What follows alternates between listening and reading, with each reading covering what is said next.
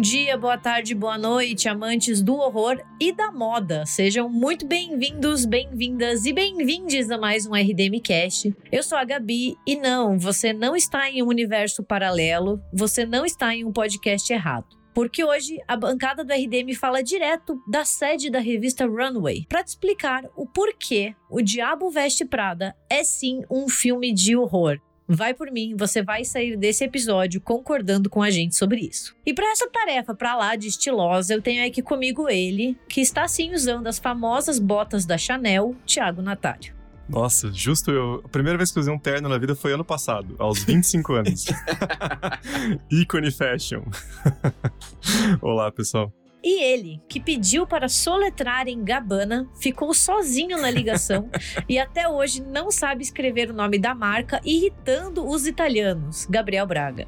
É que eu sou um, um, cara mais da ali da, da Chanel, da Versace, né? Eu acho assim, os italianos são. E a Versace é o que, lindo? Ah, é verdade, né? Tá vendo? Tá vendo? tá aí o problema. A gente já percebeu que o conhecimento de moda desse episódio é menos 50, né? Então. Bancada que tá manjando muito. Enquanto a gente se arruma e dá uma passadinha no closet da Runway, fique com os nossos recadinhos que a gente volta em instantes.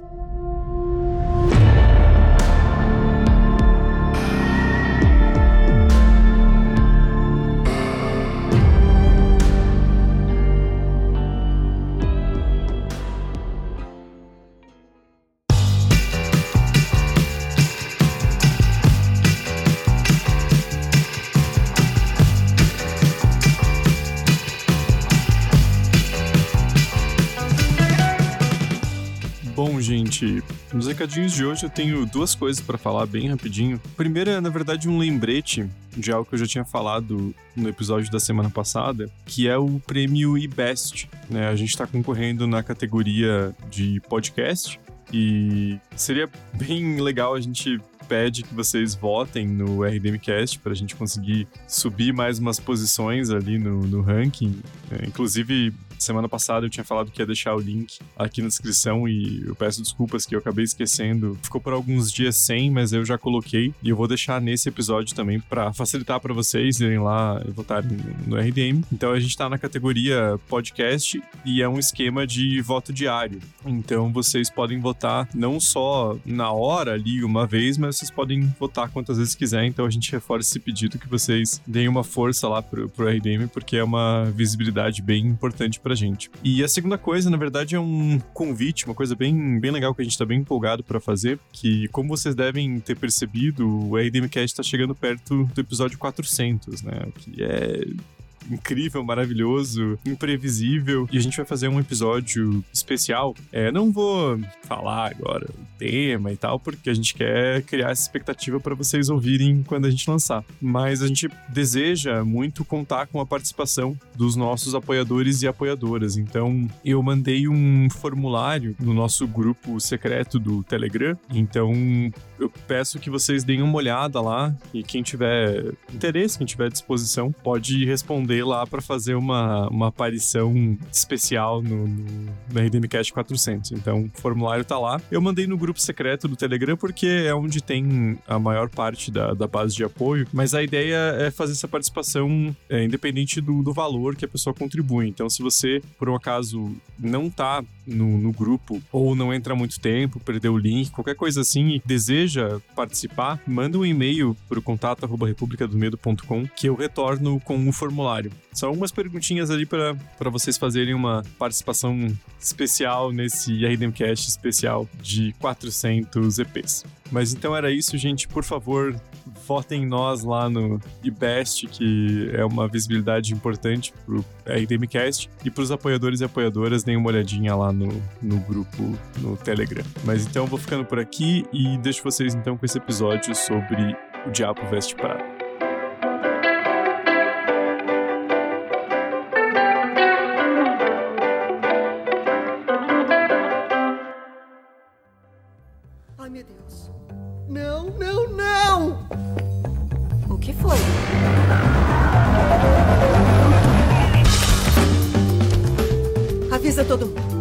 chegando.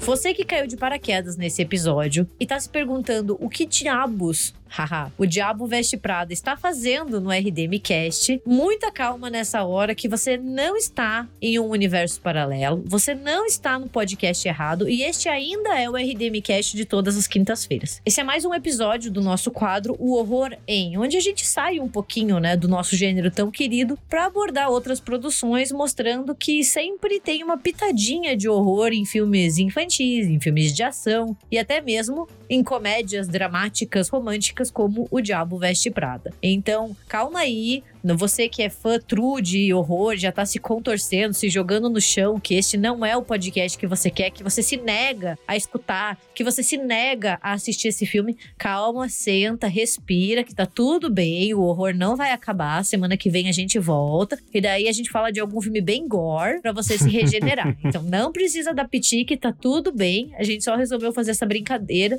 para poder sair um pouquinho mais e dar um pouquinho mais de diversidade, né? Para quem tiver interesse, a gente tem outro outros episódios, como o horror na Fantástica Fábrica de Chocolates, o horror em De Volta para o Futuro, né? Então é uma forma de abordar um pouco outros filmes que a gente gosta, que a gente gosta de conversar. E por que o Diabo Veste Prada, né? Alguém deve estar se perguntando, tá, mas por quê? Bem, na verdade surgiu como uma indicação de uma ouvinte nossa, a Ana Cláudia, e ela mandou um e-mail e falando que queria muito um podcast sobre o Diabo Veste Prada. Eu confesso que quando eu li esse e-mail, eu pensei assim: que diabos essa mulher tá escrevendo? Não tem nada a ver com as calças. Enlouqueceu de vez. Mas Sabe quando acende uma luzinha e você fala assim, nossa, mas pior é que tem umas coisinhas ali, né? Algumas coisas problemáticas, algumas coisas traumatizantes, algumas coisas que são o verdadeiro horror capitalista e o horror do mundo do trabalho que valeria a pena conversar. Então, para mostrar que o RDM não tem preconceito e abraça todos os filmes, a gente acabou fazendo esse episódio sobre o Diabo Veste Prada, que só tem a Meryl Streep e a Anne Hathaway, então só por isso já basta. E acho que fica também um episódio dedicado para os nossos ouvintes e nossas ouvintes que comentam com a gente que adoram o RDMcast, mas não gostam de filme de horror. Porque tem essa galera, assim, que fala que, né, não consegue assistir porque tem medo e tal. Então, pô, a lição de casa para essa semana é o Diabo Veste Prada, cara. Não tem... não tem como reclamar. O que você pode ter medo do Diabo Veste Prada? Dos seus amigos, do seu namorado, da sua chefe, do mundo, do emprego, ou seja, de tudo. Então você sai um pouco traumatizado, né? Você tem medo da tua chefe te ligar no meio da noite e assim por diante. Mas não tem fantasma. não tem nenhum monstro. Não tem fantasma, mas tem capitalismo, né? Então. É. É isso que eu ia falar, monstro tem, né? tem o fantasma da sociedade, né? E antes da gente começar a falar do filme, né? Quando a gente pensou nessa pauta, que eu comentei a sugestão da, da Ana Cláudia e falei, nossa, gosto muito do Diabo Veste Prada. É um filme que eu já assisti várias e várias vezes e eu acho que ele vai ficando diferente toda vez que você assiste. Assim, você assiste uma vez, acha ele divertido, depois fala, nossa, aqui é problemático. Depois fala, nossa, esse é um boy lixo. Nossa, mas a chefe também é um lixo. Então, assim, cada assistida é um novo olhar para todo mundo, né? Que é um filme que consegue reunir personagens lixo por metro quadrado que é surpreendente surpreendente, mas já vamos falar sobre isso. E quando a gente estava conversando sobre isso, a gente levantou sobre como tem vários filmes que trazem, né, diabo no título ou no tema e que não são necessariamente de horror, porque o diabo é uma figura muito popular que não habita só o gênero de horror e que tem essa maleabilidade de poder também ser uma figura cômica, né? Claro, aqui no filme, no Diabo Veste Prada, é muito mais uma figura metafórica, né, pra chefe, que é uma mulher super complicada. Mas tem muitos outros filmes que trazem o diabo com essa característica mais divertida, que a gente vê na história, né? Nem sempre o diabo é o senhor de todo o mal. Ele às vezes é uma figura mais caricata, mais próxima do povo, até que pode ser trapaceada, né? Então a gente pensou, e eu lembrei muito do Little Nick com o nosso grande Adam Sandler, né? Um diabo diferente, que é uma obra de arte do cinema, né? Se você ainda não assistiu Little Nick, o, o Adam Sandler, ele é filho do diabo e ele fica o filme inteiro com uma cara retorcida, que a gente não entende o porquê ele tá fazendo aquela cara. E o filme é muito ruim, mas vale muito a pena assistir porque ele fica muito divertido. Então, tipo, é aquela coisa que de tão ruim você fica assistindo e pensando, caralho, o que, que a Patricia Arquette tá fazendo nesse filme? Não, pô, o, o, próprio Endiabrado ali com o nosso amado Brandon Fraser é um filmaço. O vencedor do Oscar, Brandon Fraser, por favor, né? o filmaço, filmaço. Que, aliás, é, é do mesmo ano do Little Nick, né? Por coincidência, de 2000. Tem anos que o diabo parece que ele volta pra cultura pop e ele volta para esses filmes mais cômicos, né? Não, cara, e esse filme, primeiro assim, que é um daqueles que a tradução em português põe o original pra mamar, né? Porque em inglês é bedazzled, que é tipo deslumbrado, alguma coisa assim. E em português é, cara, endiabrado, velho. Quem pensou nisso é um gênio, mano. Porque é, é muito perfeito, né, cara? Combina demais com a, com a premissa. E é um filme que eu lembro que eu tinha o DVD não vou dizer né, de onde veio o DVD, a procedência, porque, né, enfim, cultura do começo dos anos 2000. Mas é um filme muito engraçado, né, cara? Porque a estrutura dele é muito divertida. Cada coisa que o protagonista pede, ele tem uma, uma pegadinha, assim, que é bem aquela coisa clássica de, de histórias do, do diabo sendo essa criatura, né, que você não pode confiar e tal. Então ele pede para ser muito rico. E aí ele vira um traficante de cocaína colombiana, assim. tem jogador de basquete. Puta, cara, esse filme é muito engraçado. É muito bom. Eu gosto muito como o diabo é uma diaba, né? É a Elizabeth uhum. Hurley. Então você tem essa inversão de gênero, que é muito pouco comum da gente ver o diabo sendo representado enquanto uma mulher. Geralmente ele é masculino, ele é o, senhor, né? Tem essa representação. E aqui não, aqui é a Elizabeth Hurley no auge, né? Ela tá super linda nesse filme. É um filme muito divertido, ele, ele arranca boas risadas e ele é puro suco de anos 2000, assim. Aquele filme que ele. Você sabe que ele foi feito nos anos 2000, você não precisa nem procurar no IMDB para saber de que ano ele é. Mas agora eu só tô imaginando o Thiago colocando o DVD dando play e passando aquela propagandinha. Olha, pai, esse é meu boletim. Nota pirata. Nota pirata, filho. Sim, você compra DVD pirata. Essa minha nota eu copiei do Juninho. Daquele pirataria destrói famílias, sabe? Isso é uma das coisas mais cultura brasileira da história, né? A propaganda anti-pirataria tá no DVD pirata que você comprou na banquinha, né? Tipo... É porque nos Estados Unidos aparece um puta aviso do FBI, entendeu? Daí você morre de medo, falando assim, tipo, que pirataria é crime, que o FBI vai te pegar e vai te prender e você nunca mais vai sair, entendeu? E aqui é tipo o Joãozinho, papai, papai. Muito bom.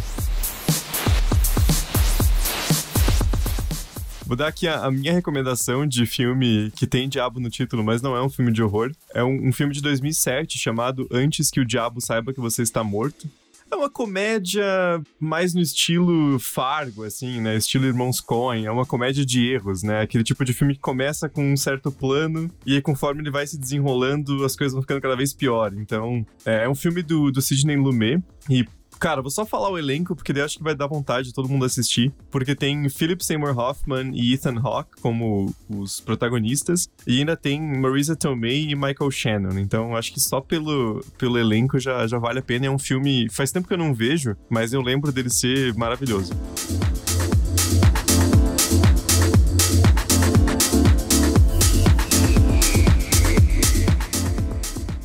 Bem, né? Vamos então à nossa diabona principal da noite, que é a Meryl Streep, no papel onde ela foi inclusive indicada ao Oscar por essa atuação, então não é fichinha, né? O Diabo Veste Prada, ele é um filme de 2006, dirigido pelo David Frankel, e é baseado em um livro homônimo de 2003, escrito pela Lauren Weisberger, e tem algumas diferenças bem grandes entre o livro e o filme, mas depois a gente pode comentar. O livro em si, ele é menos glamuroso e mais pesado, ele tem alguns pontos ali que o, que o filme atenua, deixa um pouquinho mais divertido, um pouquinho mais cômico, né? Mas é um filme que fez muito sucesso. É, acho que até hoje, assim, ele tem uma, uma legião de fãs muito grande. Tem até uma participação brasileira, né? Porque uma das mulheres que trabalha na revista é a Gisele Bündchen, demonstrando o porquê ela não deveria ser atriz, mas tudo bem, a gente já conversa sobre isso. Nossa.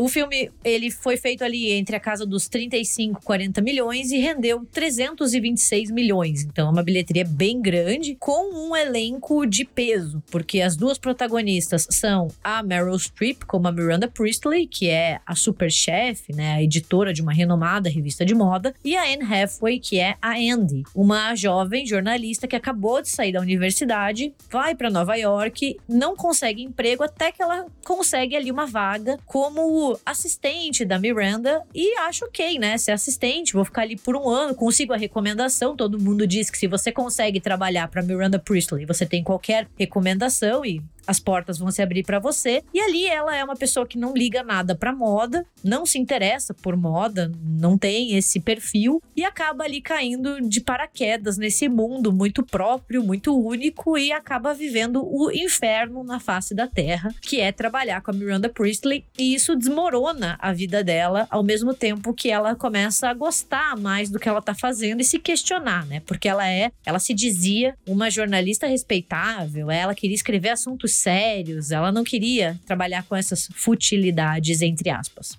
E só um disclaimer, né? Não que eu ache futilidade, não acho que moda seja futilidade, até o filme trabalha um pouco com isso depois, esse preconceito que a Andy tem, mostrando que também é uma forma de trabalho e que ela pode ser tão séria e moda é política, moda é cultural, é social, então não é desmerecendo, né? A futilidade entre muitas aspas. E além dessas duas grandes atrizes, o filme ainda conta, né, com a Emily Blunt ali em um papel bem coadjuvante, que é até estranho ver, porque hoje ela é protagonista de quase tudo que ela faz, e o Stanley Tucci, né? Muito bem ali. E ainda tem um pouquinho do Simon Baker, Adrian Grenier, como os dois boys lixo da história, mas a gente já fala sobre eles. E uma coisa que, que me chama a atenção desse filme é que a gente olha e vê a Emily Blunt e fala, cara, é Emily Blunt, mas na época foi meio que o filme que alavancou a carreira dela, né? Porque a, a Anne Hathaway era bem famosa já, né? Ela tinha feito aquele Diário de uma Princesa, é outro clássico de Sessão da Tarde, né? Então já era um nome mais conhecido.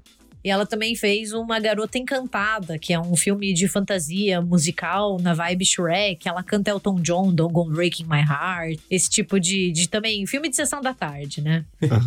e ela tinha feito o Brokeback Mountain, né? Que diz que quando a, a Mary Streep ouviu o Brokeback Mountain, ela mesma que sugeriu que Anne Hathaway deveria ficar com o papel. Mas eu tenho certeza que não foi por causa de Brokeback Mountain. Porque no mesmo ano ali, 2005, a Anne Hathaway narrou a Chapeuzinho Vermelho no Deu a Louca na Chapeuzinho. E eu tenho certeza absoluta que foi por causa desse papel que ela foi chamada para Diabo Veste Prada. Mas uma coisa que é legal é que as duas atrizes eram bem jovens na época, né? Então elas tinham ali 22, 23 anos. Porque não é comum nesse tipo de filme. Você pega assim, se a personagem tem essa idade, eles colocam uma atriz de 30 anos, né? Uma coisa assim, igual o adolescente em filme estadunidense, né? Então eu acho que isso é importante pro filme, porque as duas transparecem uma, uma, uma certa inexperiência, assim, né? De quando você vê, especialmente Anne Hathaway, ela já tá com a cabeça inteira enfiada naquela, naquela desgraça lamacenta, né? Então é, eu acho bem importante ela, ela parecer ser bem novinha mesmo. E a Emily Blunt, ela é muito boa, ela é uma ótima atriz ali, ela é um bom equilíbrio pro papel da Andy, né? Afinal, ela é aquela pessoa que quer estar ali, ela quer trabalhar com o mundo de moda e ela é ranzinza, mas ainda assim é bem coadjuvante. A gente sabe que a verdadeira estrela do filme é a Anne Hathaway desse lado, né? Porque a Meryl Streep é quem manda em tudo. Bem, antes da gente começar a falar sobre por que O Diabo Veste Prada é um filme de horror, ia perguntar para vocês se vocês já tinham assistido, porque eu lembro quando eu assisti pela primeira vez, foi logo depois que lançou. E eu queria muito cortar franja, que nem a Andy corta. Ainda bem que eu não fiz isso, porque eu fico péssima com franja. Então, assim, obrigado ao meu cabeleireiro. Mas eu sempre gostei muito. Eu acho que ele é um filme legal. Ele é, ele é uma boa ali, comédia dramática. E como ele tem ótimas atuações, ele envelheceu assim de uma maneira boa, mas nem tanto, porque ele tem tópicos ali bastante problemáticos. Eu assisti ele também lá em, em 2006 e assim, tinha gostado e tal, mas não tinha dado muita bola. Só tipo, ah, legal, filme bom. Só que agora, revendo, eu achei ele muito divertido, muito mais divertido do que eu tinha achado em 2006. Achei ele muito mais, mais complexo, mais incrível. Eu consegui aproveitar muito mais o filme. É um desses, né, que geralmente a gente fala, né? Tem uns filmes que, quando a gente revisita, parece que melhora muito. Né? Em compensação, tem outros que é melhor a gente não resistir. Mas Diabo Veste Prada, eu acho que, que vale a pena assistir de novo. É, para mim foi exatamente a mesma coisa, assim. Eu assisti na época que lançou. Eu lembro que esse filme passava muito na TV, assim, acho que mais na, na, na, TNT, esse tipo de canal, assim, que compra o filme e passa 300 vezes, né, pra fazer valer. E eu assisti, mas assim, igual o Braga, não, não peguei muito do subtexto, né? Pra mim era um filme engraçadinho, assim, que eu ficava, tipo, cara, eles estão falando da Anne Hathaway como se ela fosse feia. Pelo amor de Deus, velho, o que tá acontecendo nesse filme, cara? que porra é essa, né, cara? Não tô entendendo nada. Mesmo na época, eu sabia que a, atuação da Mary Streep era absurda, né? Só que hoje em dia você pega muito mais coisa, né? A, sutileza da atuação dela é, é, fenomenal, assim, né? Aquela coisa, se ela apertar um pouquinho o lábio, quer dizer que fodeu, tem que refazer a coleção. E a hora que ela faz a, a, aquela cara, velho, é muito bom. Não, ela tá maravilhosa, né? E a personagem da Miranda, ela é inspirada em uma pessoa real. Então, olha aí, primeiro ponto de por que o Diabo Veste Prada é um filme de horror, porque é baseado em fatos reais. Pronto, assim, ele tinha que ter lá no, no letreiro. A história que você vai assistir é baseada em fatos reais. Porque ela é inspirada na editora da Vogue, que é a Anna Wintour, que é conhecida por ser uma pessoa deveras difícil no meio da indústria.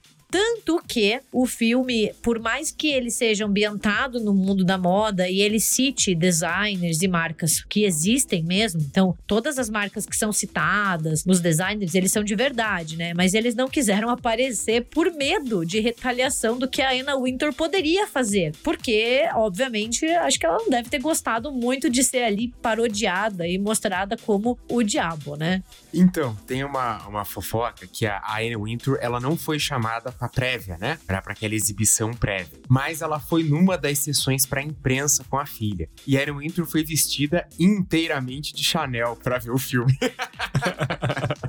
Foi a caráter, né?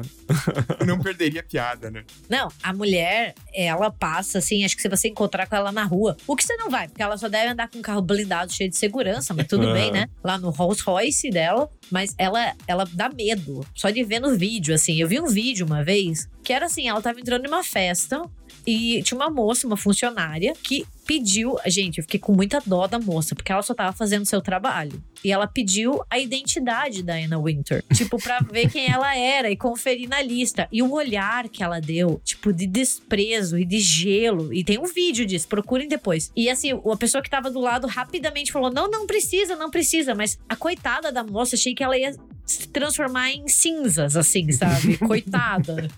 Não, e a Meryl Streep transmite muito bem, cara. Aquela. As olhadinhas que ela dá de cima a baixo. Nossa, eu acho que eu derretia na frente dela. Eu me jogava no chão e começava a chorar em posição fetal, porque ela dá só aquela, aquela escaneada, assim, né? Ela olha de cima, olha pra baixo, olha aquela saia horrorosa da Andy e nem fala nada, né? Porque não precisa, né? Só o, o, o gestual já é mais do que o suficiente, né? É, não, a questão de olhares é, é maravilhosa demais. Tinha só uma, uma coisinha que eu queria, bem desse, desse comecinho do filme, que eu queria destacar, que às vezes o pessoal mais novo não sabe, mas nos anos 2000 tinha uma regra na indústria de cinema que você só podia começar os filmes, principalmente comédia, com duas músicas. Ou I'm Walking on Sunshine ou Suddenly I See. Era meio que obrigatório, assim. São 500 filmes que começam com uma dessas duas músicas, bem ali nos anos 2000.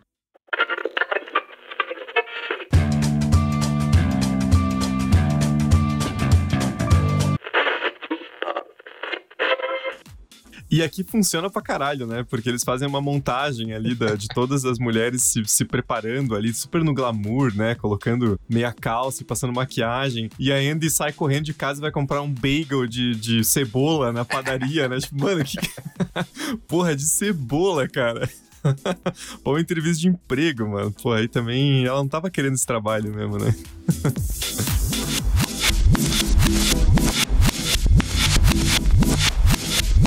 Ha ha ha!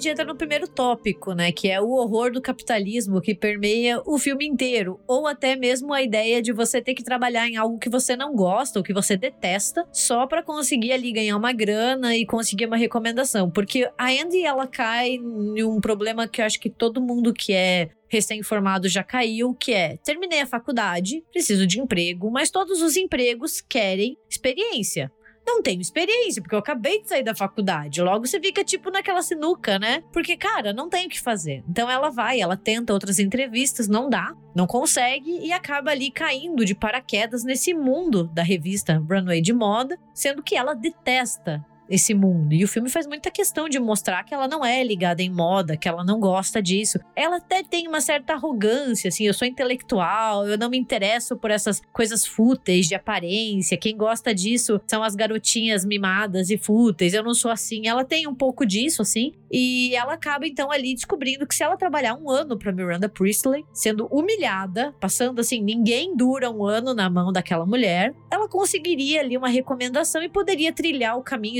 escrevendo artigos políticos e filosóficos e culturais. E o ambiente do trabalho é um ambiente mega tóxico, né? É uma merda, porque você fica pensando, gente, se eu fosse trabalhar aqui, eu não ia durar em nada, porque as colegas de trabalho dela são horrorosas com ela, todas elas desdenham dela, e as pessoas falam coisas assim que com certeza renderiam um processo trabalhista ali no uh. meio.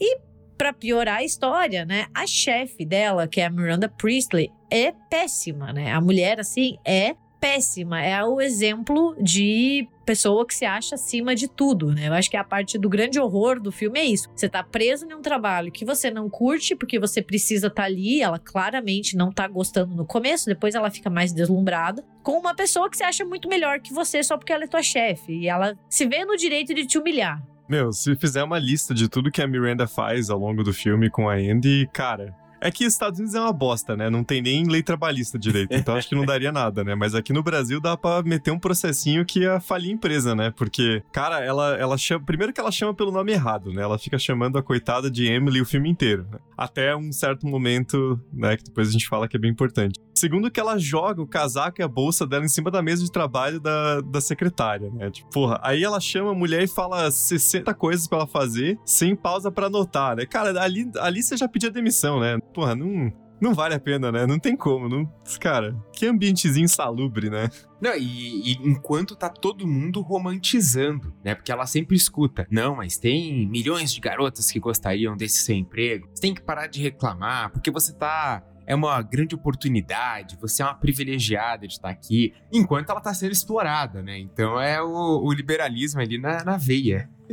Não, e explorada a um ponto assim, né? A Miranda ela tem um sadismo de foder com os funcionários, foder com as assistentes. Eu acho que tem ali dois momentos que são muito óbvios no filme que ela gosta disso. Ela é uma pessoa vingativa, né? Então, assim, se, se as meninas erram o que estava acontecendo, ela dá um jeito ali de, de devolver, que é quando ela faz a Andy ir atrás do manuscrito de Harry Potter. E você fica assim, velho, que pesadelo, né? Porque ela fala, então, as gêmeas, ela tem filhas gêmeas, para quem não assistiu o filme, que são meninas ali de uns 10 anos. Ah, as gêmeas, elas querem o novo livro do Harry Potter. Daí a Andy fala assim: ah, não, beleza, vou na livraria ali e eu compro. Não, não, não. Elas já leram todos. Elas querem o que não foi lançado ainda. Daí você fala, velho, que mulher doida. E ela faz de tudo, né? E além de tudo, ela faz a Andy buscar o almoço dela. E daí, quando ela pega o almoço, ela fala, não tô com fome. E faz ela jogar o almoço no lixo. Tipo, puta que pariu. É muito sádica.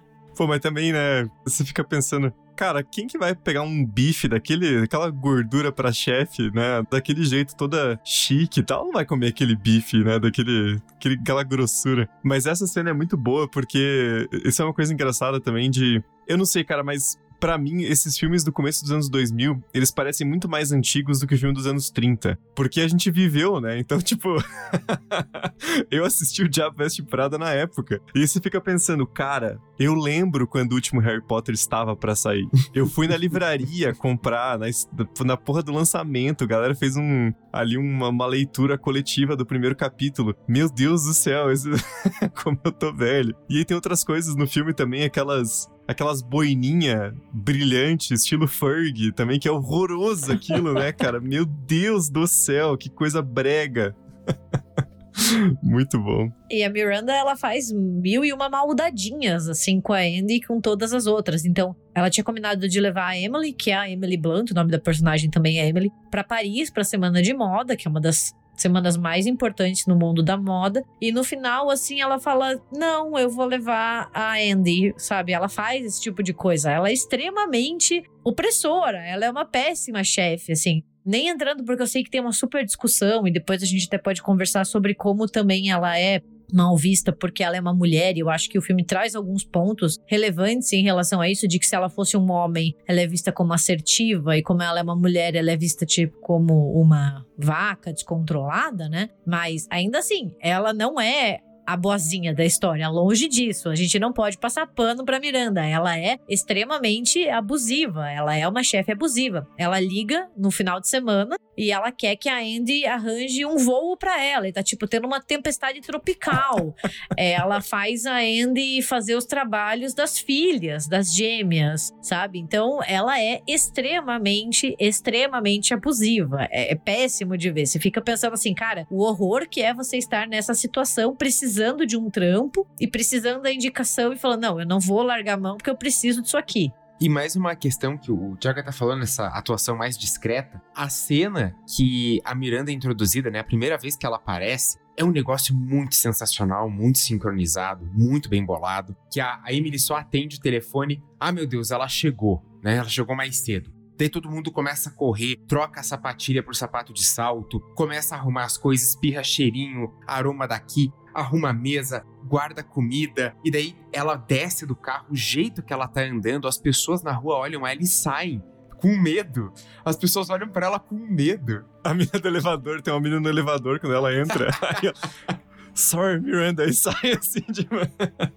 E, tipo, é, ela não falou nada ainda. E você já sabe que aquela pessoa é terrível. Né? Ela é o famoso cão chupando manga, né? Ela chega no, no lugar, lá tá todo mundo tremendo, querendo fazer tudo de mais perfeito para ela. É, a introdução da personagem dela é fantástica. Puta, a atuação da Mary Streep é, é, fenomenal, né? Porque tem uma atuação corporal incrível, né? Ela tem uma imponência, assim, que ela convence muito como uma personagem. Mas uma coisa que eu achei genial revendo o filme agora é a questão do tom de voz né? Porque geralmente essa, essa representação de, de chefe abusivo, de chefe escroto, é assim, aquela coisa gritando, dando esporro. A, a Mary Streep não levanta o tom de voz uma vez no filme, né? O que passa uma confiança, assim, de uma pessoa que controla o ambiente, que ela sabe que tá todo mundo olhando para ela a todo momento. Então ela não precisa gritar. Ela não precisa virar lá pro James Holt e falar: tua coleção é uma merda, seu filho da puta, refaz essa porra. Ela só dá uma, uma apertadinha de lábia, assim, e todo mundo entende, né? Isso é genial, assim, esse código dela, né? Ela sabe que tá todo mundo olhando, então ela não precisa chamar atenção mais do que ela já chama naturalmente, né? Eu acho que a Miranda é uma personagem que ela funciona por causa da Meryl Streep. Não que não existam outras atrizes tão competentes, mas é muito difícil imaginar outra pessoa interpretando ela. Porque a Meryl Streep é perfeita, né? E ela é uma pessoa que, fora das telas, ela é o oposto disso, né? Ela não é glamurosa. Porra, ela é uma mega atriz, mas ela não é assim glamurosa o tempo inteiro, ícone fashion. Não, ela é muito na dela. E ela é uma pessoa que parece ser muito gente boa. E aqui, velho, aqui ela é o capeta, né? Não sei, a gente fica pensando agora que a gente é mais adulto, mais velho. Velho, o que eu faria nessa situação com uma chefe dessa, sabe? Eu acho que eu ia entrar em depressão, não ia conseguir sair da cama. E daí que entra o horror, porque a gente sabe que tem. Tudo bem, o filme exagera, mas tem muitos chefes que são assim. Tem muita gente que sofre abusos no trabalho e que sofre essas agressões, seja verbais, seja esses olhares, essas tarefas. Gente que, que liga no telefone, sei lá, sábado à noite, né? Pede tarefas impossíveis, acha ali que o seu subordinado nasceu para servir, né? E que não é uma relação ali de trocas também. É que ali acúmulo de função é a regra, né? Ah, você é secretária, mas daí vai buscar as coisas, vai fazer coisas para as minhas filhas, vai, né? Como o Thiago citou, até trabalho escolar ela tava fazendo, né? Então é um, é um grande acúmulo de, de várias funções e ela tem o, um pager ainda, né? Que apita o celularzinho lá, apita e a, a Miranda fala com ela. Não tinha nem o WhatsApp, né? Imagina se tivesse. Imagine se tivesse. Não dormia. e que falta faz no sindicato, né?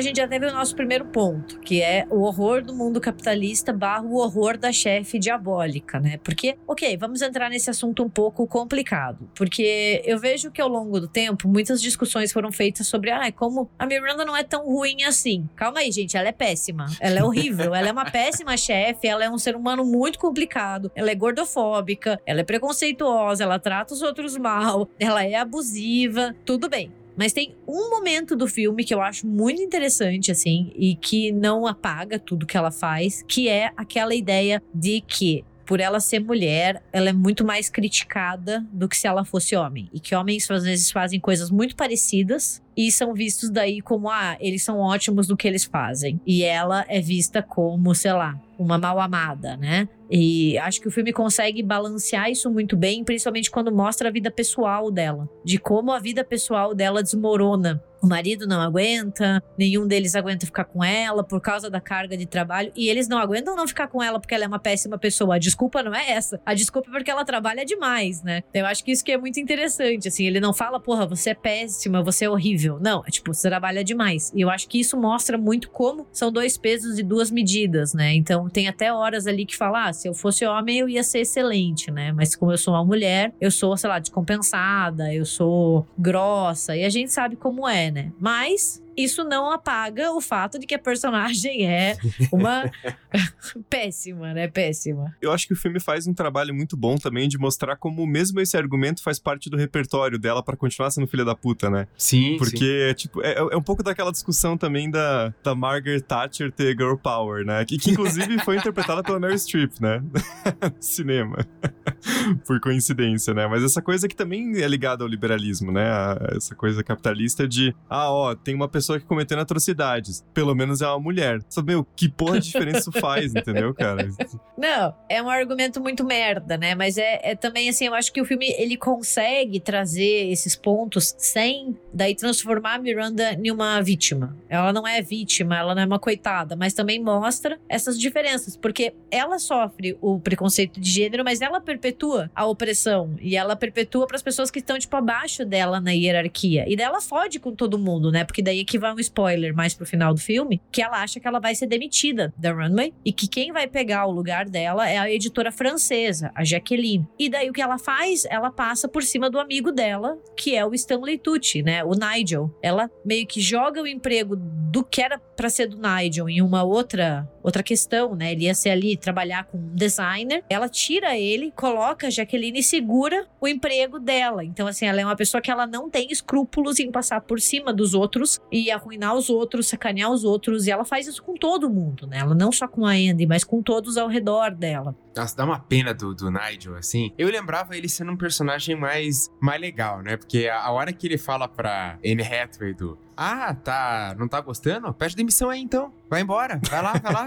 Eu fiquei, cara, que cara babaca. Mas depois a gente se compadece dele. Isso é muito complicado quando ele fala, porque você fica pensando assim, velho, não é só porque eu preciso do emprego que eu tenho que ficar também recebendo abuso, né? Porque o que ele fala é meio que assim, mano, engole o choro, entendeu? Ela pode fazer o que ela quer. E não, gente, o teu chefe não pode fazer o que ele quer, entendeu? Não é só porque você tem uma relação de emprego que a pessoa pode foder, ela não é tua dona, né? E o filme, ele trabalha muito com essa ideia que a Miranda tem de que as outras pessoas são dela, para ela fazer o que ela bem entender. E essas vingancinhas dela, gente, são horríveis, né? Então, assim, a Andy entra na casa dela ali e quebra a regra de entregar a boneca, né? Que a, a pode ser o livro, a boneca, o nome ele varia, né? Mas que é esse protótipo da revista, né? Quando a revista tá pronta antes dela ir para impressão, ela passa por os últimos retoques, editoriais, etc. A Andy tem que deixar na casa da Miranda, cheio de regras. Ela não pode olhar para ninguém, ela não pode conversar com ninguém. E ela quebra essas regras e conversa com as filhas e entrega para as meninas. E é horrível, porque daí a Miranda culpa ela, né? E não fala assim, olha, você fez algo errado. Não, ela faz aquele joguinho psicológico, aquela tortura. É, e é bem a cena do manuscrito do Harry Potter, né? Tipo, se você não conseguir para mim essa tarefa impossível, você tá demitido até o fim do dia, né? Então, mas eu acho bem interessante como o filme complexifica essas questões, porque a Miranda é horrível, mas não é tão preto no branco assim, né? Porque mesmo essa questão do que ela faz com o Nigel, também é uma puta sacanagem com ela, né? Porque ela vai ser substituída ali como editora-chefe da Runaway, não porque ela é uma péssima pessoa, porque ela abusa, todo mundo trabalha pra ela, por uma questão de, de machismo e etarismo, né? Porque o cara olha e fala: não, ela tá ficando velha, ela não tem, a gente precisa de alguém com uma perspectiva mais fresca. Mano, que porra é essa? Não, não, não, não depende de idade, né? Então, claro que não justifica o que ela faz, mas você percebe que tem uma coisa mais complexa ali, o que torna as ações dela ainda piores, né? Porque não é só assim que ela é uma pessoa má, ela tá fazendo coisas horríveis, né? Não, esse é um dos pontos que eu gosto muito do filme, que nem você falou, não é preto no branco, não é o personagem que é vilão e daí tem o bonzinho. Porque todo mundo ali erra e todo mundo sacaneia os outros. Claro que tem os que fazem isso mais e tem os que fazem menos, mas a própria Andy, que é a nossa protagonista, ela não é assim um exemplo de uau, que pessoa incrível, porque querendo ou não, ela passa por cima da Emily para ir para Paris, né? Então tem muito desses pontos que o filme ele consegue acho que fazer essas nuances, sabe? Então a gente gosta, a gente odeia, a gente gosta gosta. A gente tem dó um pouco da Miranda, tipo, porra, coitada. Depois fala, porra, essa filha da puta. Coitada da Andy. Porra, a Andy é uma filha da puta também, né? a Emily também, né? Fala um monte de merda, né? E tem uma cena que eu acho particularmente interessante nessa questão de como o filme complexifica essas discussões, que é quando a Andy, ela entra lá na, na sala e eles estão falando de dois cintos, né? eu adoro essa cena. Aqui, decisão difícil. São tão diferentes. Hum, qual é a graça? Não, não, nada. É que, uh, para mim, esses dois cintos são iguais. É, bom, eu é, ainda tô aprendendo sobre essa coisa, então. Essa coisa? E fala, nossa, eu não consigo definir, eles são tão diferentes. E ela dá risada, e a gente entende, porque é aquela mesma merda aqueles dois cintos, né? Não tem diferença nenhuma. Só que daí ela toma um esculacho, e ali a Myrna tem razão, né? Porque ela fica tipo, essa, essa blusinha merda que você comprou aí na você acha que é uma coisinha assim, né, que você tá fazendo algo certo, ético, mas na verdade essa blusa aí, ela é um, um, efeito cascata de tal escolha, de tal estilista que começou a usar essa cor, e aí todo mundo começou a usar até chegar nessas lojas de, de fast fashion, né? E entra outra discussão também que, por mais que você fale, ah, mas eu pago baratinho na roupa que eu compro, essas roupas que a gente paga baratinho são agentes poluidores absurdos, né? É uma coisa assim. Sem contar a mão de obra escravizada que tá por trás, né? Quanto que as pessoas ganham pela peça que você tá pagando ali, né? Aham. Uhum. E aí a Miranda, daquele jeito escroto dela, tá dando esculacho, tipo, cara, você acha que tem consumo ético no capitalismo? Você tá errado, entendeu? Você tá, essa blusinha que você comprou aí na, na lojinha de departamento tá fazendo tanto mal quanto a minha empresa aqui, talvez, né? Então eu acho bem interessante essa parte também. É, e eu acho isso muito interessante porque a gente vê a indústria da moda como algo muito distante da gente. E não, na verdade a indústria da moda tá muito perto. Seja no padrão de beleza, seja nas tendências que dita, na cabelo, pele, maquiagem, roupa. Então, assim, tudo bem, tem aquela coisa inatingível, né? Que são as supermarcas, os desfiles, isso realmente. Mas isso é diluído até nós. Eu acho que um, um exemplo que o filme traz, na verdade, de maneira que tá até hoje, é que depois que a Andy ela passa ali pelo seu glam, né? Então, tipo, ela passa por uma makeover que o Nigel ajuda ela, ela cansa de ser taxada como feia. Não sei da onde a Anne Hathaway é feia, mas a gente já chega lá, a gente já toca nesse assunto, que ela resolve daí que ela vai se adequar à revista, né? Então ela passa ali, ela corta cabelo, começa a usar um monte de roupa chique. E daí tem uma cena que ela tá usando uma bota da Chanel, que é uma bota que a gente chama que é over the knee, né? Então, tipo, ela passa o joelho. E tanto que delas perguntam: você está usando a bota da Chanel? E ela, sim, estou. Tem até um meme do Midsummer que é muito bom, depois vocês procuram. Que é tipo, você está usando o vestido floral de primavera e é tipo ela com a roupa do Midsummer cheia de flores, assim, né? E cara, é muito, assim, na época que o filme foi lançado, ninguém usava esse tipo de bota. Era uma bota da Chanel caríssima. Hoje em dia, esse tipo de bota tem em qualquer esquina de loja de sapato. Todo mundo tava usando e ainda usa a bota para cima do joelho. Então, assim, passaram-se mais de 10 anos e agora tá aqui, entendeu? Então tem todo esse fluxo, assim, que realmente não tem. Por mais que você diga que você é descolado, você ainda tá dentro de um sistema, que é o capitalismo. Então não tem como você se descolar disso. E só uma curiosidade, pensar que essa cena quase não foi pro corte final do filme, né? Eles chegaram a tirar do roteiro e foi de novo a Mary Streep que falou: não, essa tem que estar. Tá... Essa cena é maravilhosa Sim, e, e ela considerou uma cena fundamental, compreensão da, da própria personagem, da, da Miranda Priest, né? E da própria interação das duas ali. Ela falou: não, pô, essa cena é fundamental, ela tem que estar tá no, no roteiro final, ela tem que estar tá no corte final do filme. Ela insistiu e ainda bem que ela insistiu. A gente vê que a Mary Streep também, além de muito boa atriz, ela tem uma noção sensacional da própria indústria de cinema, né? Do que tem que estar tá no filme, do que não tem que estar. Tá, ela dá vários pitacos e só pitaco certo. A indústria da moda, ela dita muito o que a gente faz também de forma subentendida, né? A, a, gente acha que a moda é só roupa, né? Mas também tem toda uma questão de que moda pode ser política, moda pode ser cultural, tem toda essa questão. Moda não é só futilidade, né? Tem coisas muito importantes e sérias que o mundo da moda passa. Eu acho que isso é bem importante de ressaltar. Mas não é só roupa, sabe? É estilo de corpo. É impressionante, gente, como biotipo é uma coisa que entra e sai de moda. E a gente agora tá voltando, sei lá, para um padrão de magreza dos anos 2000, que é aquela aquela coisa super magra, que é a indústria da moda que também ajuda a perpetuar. Então, as influências são muito maiores do que a gente imagina, né? É, e só para não ficar assim nesse, né, ah, tá tudo fudido, tá tudo fudido, mas assim, claro que tem coisas que dá para você fazer que atenua, né? Então, comprar mais coisa de segunda mão. É, não vai comprar roupa, é, roupa feita por mão de obra escravizada, porque tipo assim, ah, é, assim, ah, foda-se, não tem mais o é, que não. fazer, eu vou lá comprar. não, gente, não é assim, É, não é isso. Tem produção local que você sabe que tá sendo feito ali num, num estilo de, de de fazer mais sustentável, né? Você não precisa ficar comprando a calça jeans da. Até porque essas lojas de departamento são uma merda, né? Você compra a calça, rasga em dois dias, né? Uma coisa assim, tipo.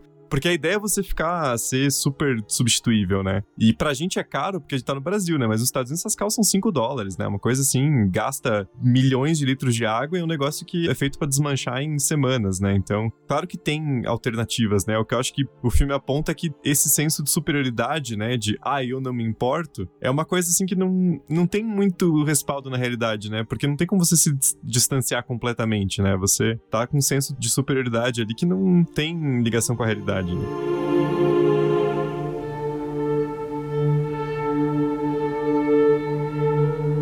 E daí agora a gente já passou então por horrores do capitalismo, o chefe, ambiente de trabalho opressivos, indústria da moda. Agora a gente vai entrar num outro ponto que é o horror do filme, que são os amigos da Andy, o namorado e todos os homens lixo que este filme traz. Porque assim, é uma concentração de pessoas no geral lixo que é impressionante, né? Porque quando falam que o namorado da Andy é o vilão dessa história, eu coloco ele do lado da Miranda, porque a Miranda é uma cuzona e ela é a vilã, mas ele também, puta que pariu, que cara mala, né? Então, para quem não assistiu, a Andy, ela tem um grupo de amigos ali, né? Que é formado por mais um homem, uma mulher e o namorado dela, né? O namorado da Andy é o Nate, que é o Adrian Grenier, né? Depois ele fez Entourage, essas coisas. Tem a Tracy Thoms, que é a Lily, e ela fazia Cold Case, que é uma série policial que eu gosto muito. E o Rich Summer é o Doug, né? Então eles são aquele grupo de jovens que acabaram de sair da faculdade ou estão ali no primeiro emprego, que são amigos. E no começo, eles são super, uau, que legal. A Andy conseguiu emprego, eles ficam tirando sarro, né? Falando que ela não pode ficar ali. Ela ganha coisa de graça. A Miranda ganha muita coisa chique que não, não quer e passa para ela. E eles adoram, porque a Andy vai passando. E depois eles meio que, tipo, param de apoiar ela. Porque tudo bem, ela vira uma pau no cu, Andy. Mas, gente, no final das contas, é trabalho, né? E, e, eles são muito paus no cu com ela, assim, eu acho. E daí o namorado dela dá um piti, assim, porque ela não tá disponível 24 horas para ele mais. E ele é muito merda. Eu tenho muita raiva desse cara. Vocês não têm ideia. E eu fico ainda mais brava que ela volta com ele. Meio que dá a entender no final do filme que ela volta com ele, sabe? Então, ela apoia todos os sonhos dele, que é ser chefe. Mas ele não apoia ela, sabe? Pô, porra, eu fico fodida com esses amigos e com esse namorado dela. É, no, no início ele já dá uma patadona, assim, que ele fala: Ah, mas você não tem estilo, você vai trabalhar com moda, olha como você se veste. Fica, caralho, que isso? Esse, esse que é o namorado dela, né? se ele tá do teu lado, imagina quem tá contra, né? sim, sim.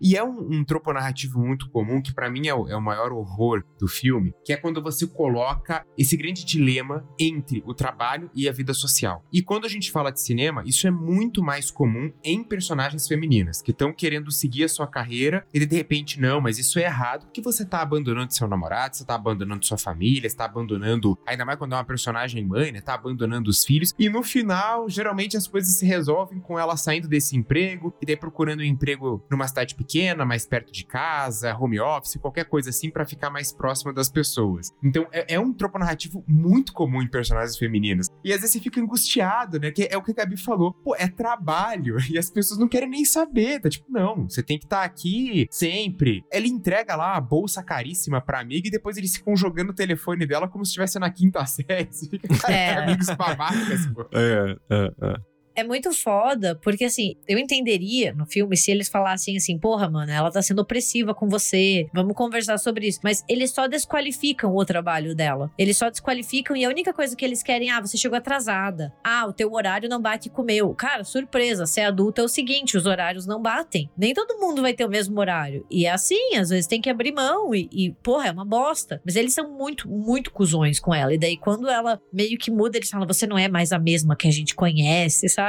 Nossa, e o namorado dela, cara? Ah, ele é muito bostão. Eu tenho muita raiva dele. Porque ele trabalha com cozinha, gente. Trabalhar com cozinha é você trabalhar com horários completamente alternativos e diferentes. E ela nunca reclama dos horários dele. E ele só reclama dela o tempo inteiro. Ele é muito bunda mole. Ele é muito bunda mole.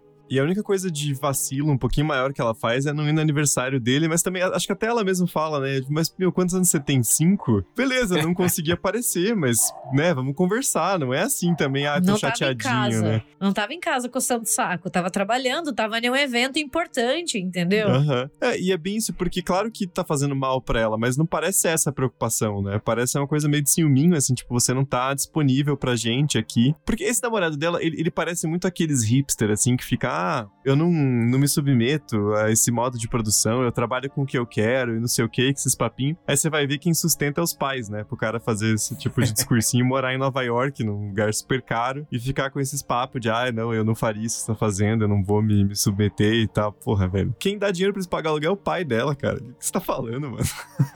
Fica na tua. Sem contar que, como o Braga fala, né? Ele várias vezes critica a aparência dela. Quando ela aparece bonitona no restaurante, ele gosta, entendeu? Mas depois ele faz questão meio que de reforçar essa questão de que uma mulher que se importa com aparência é fútil e vazia. E a gente sabe que isso, cara, isso é uma merda, entendeu? Uma pessoa pode gostar de se cuidar e ainda ser super intelectual, super inteligente, entendeu? Uma coisa não anula a outra. Tem que desmistificar essa ideia, né? E ele é muito nojento. Eu tenho muita raiva. Eu fico com muita raiva do final do filme, porque ela não devia voltar com ele.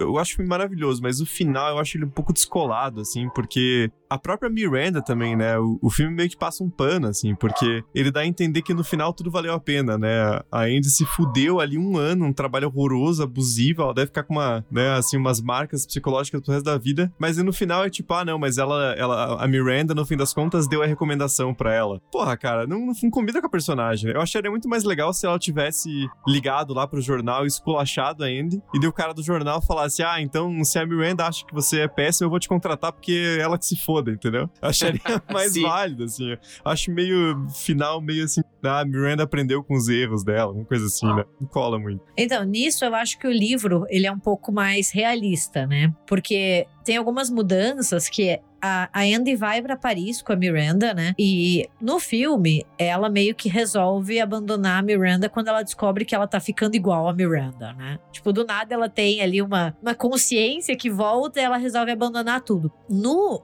no livro tem uma questão um pouco mais importante que é a Lily, né, que é a amiga da, da Andy, sofre um acidente de carro e fica em coma porque ela tava dirigindo embriagada. E daí, mesmo assim, a Andy, tipo, né, vai pra Paris, só que daí ela volta. Mesmo com a amiga estando ali, ela vai, viaja e depois volta. Então tem esse evento mais trágico, né? Ela não falece, ela depois acorda, tudo. E daí tem outras questões, né? Ela não se reconcilia com o namorado. Eles, tipo, ok, vamos ficar de boa, mas nossa relação não tem mais solução, né? Então, tipo, eles não, não tem nenhuma possibilidade deles voltarem a ficar juntos. Se eu não me engano, na continuação, daí tem umas merda que rola que eles ficam juntos de novo. Mas a gente ignora a continuação do livro.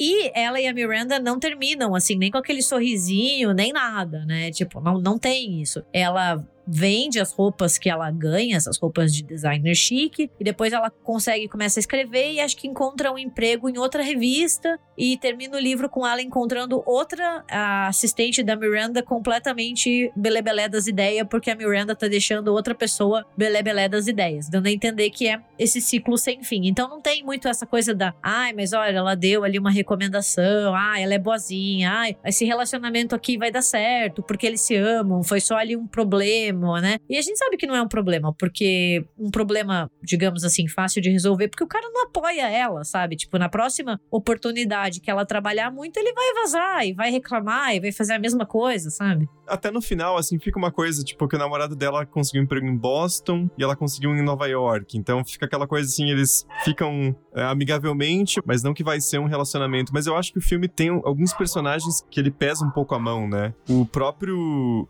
Simon Baker ali, né, que é o The Mentalist, que no filme ele é aquele jornalista, né, todo charmosão, que fica tentando seduzir ela e tal. Que é quem consegue o Harry Potter pra ela, né? Ela... É, exato, exato, exato. Ele consegue com uma amiga que tá fazendo a capa e tal. Eu acho que o filme tem uma visão sobre ele que ele é um pouco eticamente questionável, né? Porque ele fica dando em cima dela e tal. Ele tem toda aquela coisa assim de, né, aquele pegadorzão, assim, o womanizer. Só que aí naquela cena do hotel ele vira assim, tipo, o vilãozão, assim, né? Até a forma como a câmera pega ele mais de baixo e ele tá sem camisa e a atuação fica super exagerada, né? Eu acho que vira um pouco rápido demais, assim, né? Tem umas coisas que o filme corta ali, uns pega uns atalhos para simplificar algumas coisas, né? Mas é uma coisinha assim que poderia ser diferente que não chega nem de perto a estragar o filme, né? Porque no geral é um filme muito bom. Eu acho ele um boy lixo desde o começo, porque tipo ele cheira boy lixo, ele é aquele cara galanteador que dá em cima de qualquer coisa que se mexe, sabe, né? Tenho contatos, olha, se você me der mole, eu abro os contatos para você, né? Mas OK,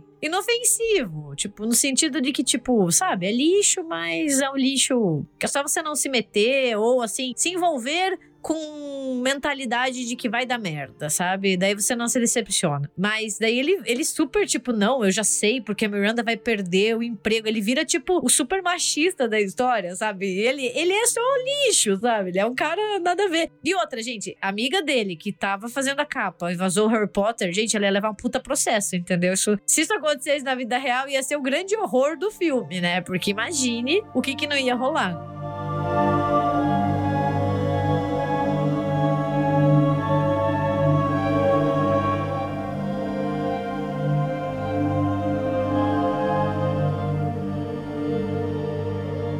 Bem, né? Então a gente já falou sobre chefe, amigo, namorado, todos os problemas. E daí o filme também tem ali uma questão que é o bullying e as questões ali de aparência, gordofobia e distúrbios alimentares que ele traz, que eu acho que são partes que quanto mais a gente vai ficando velho, pior vai ficando, porque você fica mais incomodado, né? Porque a gente tem a Anne Hathaway, que é uma mulher super padrão, super bonita, dentro ali do que é esperado, do que é ser bonita na nossa sociedade nessa época. E tudo bem, ai, ela tá usando roupas feias, tá? Mas ela não é uma mulher feia, gente. Ela só tá usando roupas feias, é só isso, sabe? E ela é tratada como um bicho papão, horrorosa. Tudo bem, ela tava do lado da Gisele Bündchen, que é modelo de passarela, e essas mulheres, elas tipo humilham você só de você olhar uma foto, né? Mas tipo, o filme reforça várias várias coisas, assim, né? E às vezes fica até um pouco difícil saber onde é a brincadeira e aonde é a verdade, né? Eu, eu sei que ele tá fazendo uma crítica, que tá rolando ali uma sátira, né? Uma piscadinha para esse padrão de beleza impossível, né? Para essa questão, mas é desconfortável, né? Tem duas partes do filme que eu acho, assim, que, porra, pegam na gente, que é uma que a Andy tá conversando com o Nigel. Ele diz, né? Eles estão ali tendo uma conversa e ele fala que as garotas pararam de comer desde que o tamanho 2 virou o novo 4 e o 0 se tornou o novo 2. Calma aí, né? O que significa, né? Ele quer dizer o quê? Que o tamanho 2, que seria um tamanho 36 no Brasil. Nossa, velho. tá? Virou um tamanho 4, que é o 38. E que o zero, que é o 34, virou um 36. Então, tipo, é um padrão de beleza maluco. E daí ela fala assim: tá, mas eu sou um tamanho 6, então ela seria um tamanho 40. O que eu acho que não é verdade, porque a Anne Hathaway é bem magra, né? E daí ele fala assim: que é o novo 14. E o tamanho 14 no Brasil é 48. Então, assim, causa muito desconforto ali quando. Primeiro, assim, que eu acho um absurdo ter um tamanho zero. Isso não existe, gente. E realmente, nos Estados Unidos existe o tamanho zero. Isso é um absurdo. Tamanho zero não é tamanho, entendeu? Dois, ok, mas tipo, você coloca um padrão de beleza que é inatingível. Alguém quer usar o tamanho zero. Cara, é, eu acho que isso só mostra a raiz do problema, né? E o tempo inteiro eles ficam chamando ela de gorda, como se fosse uma ofensa, né? Primeiro que a gente já tem toda uma discussão sobre gordofobia de pessoas gordas que falam que gorda não é uma ofensa, né? Tem pessoas que se falam, eu sou gorda, ok. Só que o filme ele usa o tempo inteiro pra diminuir ela, pra ofender ela. E ela não tá fora do padrão, entendeu? Ela é uma mulher magra dentro de um padrão de beleza. Então o, filme gera muito desconforto, né? Quando eles ficam falando dos tamanhos e que nada serve nela naquele closet e, e como a Emily para de comer para entrar numa roupa Valentino e como ela para de comer para ir pra Paris e ela chega a desmaiar. E dela fala: Ah, não, quando eu vou desmaiar, eu como um pedacinho de queijo. Gente, tipo, você fica, caralho, que absurdo. É muito desconfortável essa parte do filme. É, e a Anne Hathaway que já tinha feito lá no Diário da Princesa aquela coisa de sou feia porque uso óculos, tô com o cabelo cacheado e aparelho. Daí depois tira o aparelho, usa lente e alisa o cabelo, daí, nossa, olha só, virou a princesa. Uau! e é o tipo de filme que foi feito na, na janela certa ali, né? Porque acho que esse roteiro hoje em dia não seria feito, pelo menos desse jeito, assim, né? Porque a gente falou, o Nigel, como ele é essa figura um pouco mais simpática, né? Porque o Stanley Tucci é foda, né? Ele é um puta ator. Eu acho até estranho não ter sido indicado ao Oscar de, de ator coadjuvante pelo filme, porque ele tá perfeito, assim. Então ele consegue falar de um jeito que soa diferente. Ele consegue passar um pouquinho desapercebido, né? Mas ele fala umas coisas horrorosas também, né? E a própria Andy fala uma hora, né? Ah, eu não sou magra. Porra, velho, peraí. Cara, a Anne Hathaway, mesmo que aquela saia horrorosa, foda-se a saia. Ela é, ela é mais bonita do, do, do filme inteiro ali, daquele lugar inteiro, foda-se, entendeu? E aí sou estranho, né? Assim que, cara, eu já criança achava estranho, né? Agora eu entendo por que é estranho, mas assim, o filme dá uma uma exagerada nessa parte, assim. Né? É muito foda. Eu acho, assim, que o filme ele consegue ser muito satírico, mas ao mesmo tempo muito desconfortável. Porque eles estão falando sério, né? E você sabe que, sei lá, o padrão de beleza, sei lá, nos anos 2000 a gente tinha aquela magreza extrema, né? Que era o padrão de beleza. Daí depois deu ali aquela ideia das paniquetes, deu uma, uma certa, né? Você tem que ser bombadona, gostosona, né? Ter músculo, né? Ainda assim é um padrão de beleza difícil, mas esse padrão magérrimo a gente sabe o quanto ele é danoso também, né? Porque daí o, o, filme até tem ali, cara, o que a Emily tem é um distúrbio alimentar. Você não tá comendo, tá comendo só um pedacinho de queijo para não desmaiar, cara, isso é um distúrbio alimentar, ela precisa de ajuda, né? Então, são pontos muito fodas, assim, porque a gente sabe como é um mundo cruel e, e como tem muitas marcas que realmente elas não fazem questão, assim, realmente elas veem como o tamanho zero é o ideal. Se você não consegue vestir 34, 36, nem entre na minha loja que nada vai te servir. E a gente até pode fingir que isso não não magoa, mas tem um efeito muito danoso na cabeça de muitas pessoas, homens e mulheres, né? É, e tem aquela sacanagem também da, das calças apertadas que não é o tamanho que é pra ser, né? Que aí você compra o teu 44 lá, você fala, pô, fechou, né? Eu sei meu tamanho. Aí você vai pôr no ex, fala, pô, filha da puta, vai se fuder. Cara, Faz tamanho é... padronizado, caralho. Né? Você acha, tipo, se você já tá mal de autoestima, isso é muito fácil de derrubar, assim. E, nossa, eu acho um absurdo ali. Tem vários momentos do filme que, quando eles falam, você sabe que isso foi dito na indústria e que foi dito fora dela também, que as pessoas pensam isso, entendeu? É muito complicado. E, nossa, me dá um mal-estar, assim, muito grande. Sem contar o bullying, né? Porque, tipo, ficar chamando a Anne foi de feia. Ah, vai se fuder, entendeu? Pelo amor de Deus, chega.